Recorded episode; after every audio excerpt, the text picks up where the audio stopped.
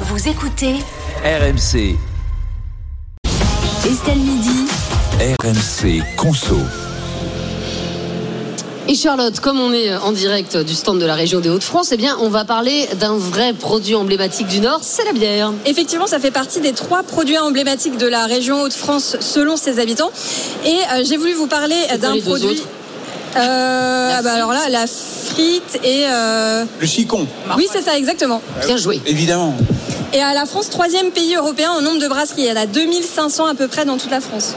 Euh, à tel point, en fait, cet engouement pour la bière, qu'il y a- il y a une nouvelle tendance qui est apparue, c'est euh, celle de, de la, de la bière maison, en fait. C'est ça, c'est une tendance qui est arrivée dans les années 2010 avec une forte accélération vers 2017 et aujourd'hui ils sont à peu près une dizaine sur le marché. Donc l'objectif c'est évidemment de vivre l'expérience du brassage. D'ailleurs je ne sais pas si vous saviez, mais il y a, un- il y a eu euh, pendant longtemps un genre de, de vide juridique autour euh, de, du fait de brasser sa, sa bière à la maison parce que euh, évidemment quand on brasse chez soi on paye pas de taxe. Normalement sur l'alcool on paye une taxe. Alors ça a été réglé en 2021 et aujourd'hui oui c'est légal de faire sa bière à la maison.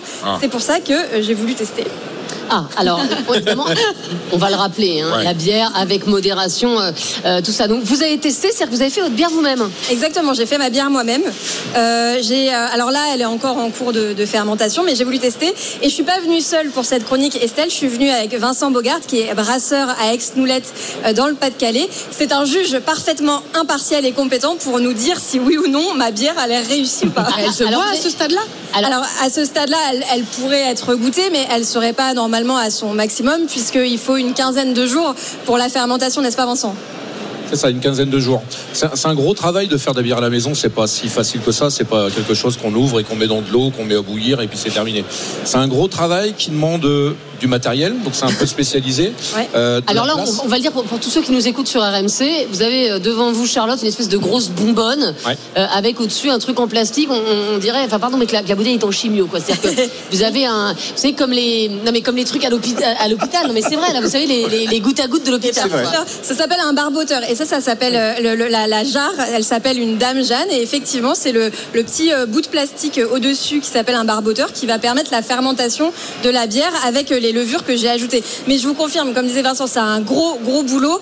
Euh, ça se fait pas comme ça. Moi, ça m'a pris une bonne demi-journée et encore, je sais pas si le résultat sera à la hauteur, mais il faut savoir qu'il faut déjà concasser le malt. Ensuite, il faut faire cuire le malt à une certaine température, ne pas dépasser les 65 degrés. Ensuite, il faut filtrer, puis refiltrer, puis recuire, ajouter les houblons, ajouter la levure, faire refroidir tout ça. Enfin bref, c'est un vrai travail et c'est un vrai savoir-faire. Il y a un vrai savoir-faire, il y a un vrai tour de main. En fait, c'est comme un plat en cuisine. Euh, au début, on peut le rater, puis à force, à force d'expérience, et ben, on va le réussir. Mais après, il y a un vrai matériel à avoir. Il faut de la place aussi. Donc, les appartements parisiens, c'est pas évident. Et à la maison, il faut presque un garage en fait pour faire sa bière, quoi. Mais, mais excusez-moi, euh, euh, Vincent, mais quel est l'intérêt, pardon, mais de faire sa bière soi-même? Parce que, enfin, il y a tellement de bières aujourd'hui et de très bonnes bières, je veux dire, notamment euh, dans, dans- dans les Hauts-de-France. Quel est l'intérêt d'aller faire sa bière soi-même? Je suis même pas sûr que ce soit bien euh, rapport. euh, bah, Alors- au niveau du prix, je suis pas sûr. Au niveau de la qualité, ça, je suis sûr que ce sera moins bien.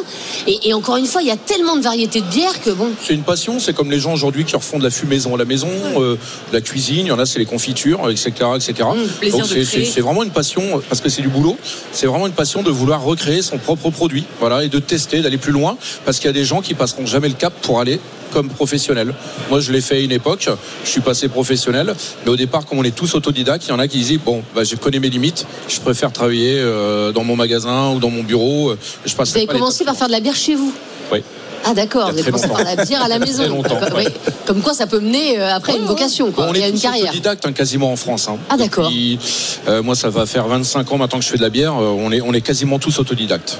Il faut savoir quand même que c'est intéressant en termes de prix, hein, parce que une fois le matériel amorti, là c'est un petit matériel, euh, ça coûte à peu près 60 centimes le litre de bière, alors qu'une bière artisanale dans le commerce, on est à 4, 5, voire 6 euros le litre, et pour une bière industrielle, 2, 3 euros. Donc effectivement, toujours avec modération, mais ça peut être euh, un, un intérêt quand même économique aussi de faire sa bière, pourquoi pas. Ouais, mais on fait travailler tous les petits producteurs de bière et, et tout oui. ça. Et puis, Oui. et puis moi, je sais pas, quand j'achète une bière, j'aime bien avoir ma bouteille en verre, toujours la bouteille en verre, avoir la petite étiquette, euh, me dire tiens, cette bière, je l'ai achetée, elle a été faite à côté de chez moi. Et, je trouve que ça, a- ça a plus de charme en fait que, que, que de faire ça chez soi, quoi. Ouais, puis après, il y a aussi un côté sympa quand on va chez le producteur, carrément. Il faut aller voir les brasseurs, parce qu'on a tous, on fabrique tous de la bière, mais en fait, on a tous une petite histoire, le petit truc en plus. Euh, Tiens, moi, je travaille avec un tel, un tel, je fais comme ça, et puis, bah, mon établissement, il a cette histoire-là aussi, euh, etc., etc. Il faut aller voir les producteurs. Puis des goûts différents Vincent, aussi. b- brune ou blonde?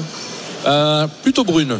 Ah non. En tout cas, la, la- la bière, la bière française revient totalement à la mode. Bien Moi, je viens dans les grandes surfaces, il n'y a plus que ça, quoi. C'est des bières C'est vrai que grande surface comme caviste, euh, les cavistes de, de, de- de spécialisés vins sont ouverts en fait à la bière. Ils y connaissaient pas grand chose, il a fallu les former Mm-hmm. et aujourd'hui ils sont vraiment ouverts et il y, a, il y a vraiment des plans en association avec une bière aussi à faire. Exactement. Il y a vraiment plein de choses à faire. C'est très bien. Notamment la recette de la pâte à crêpes. Euh, merci beaucoup Vincent, en tout cas d'avoir été euh, notre invité et de nous avoir donné les, les secrets d'une bière réussie. Est-ce que vous voulez quand même euh, la sentir Alors pas la Non. goûter de toute façon, voilà, La mais sentir, euh, la oui. sentir. Allez-y, Allez. vous me faites peur avec votre truc.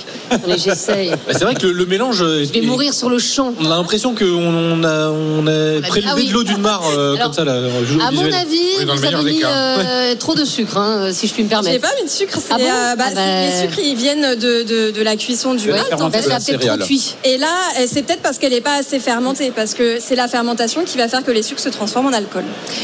Merci beaucoup Vincent, merci Charlotte Méritant RMC Conso tous les jours dans Estelle Midi. Aujourd'hui c'était en direct euh, du stand de la région Hauts-de-France au Salon de l'Agriculture.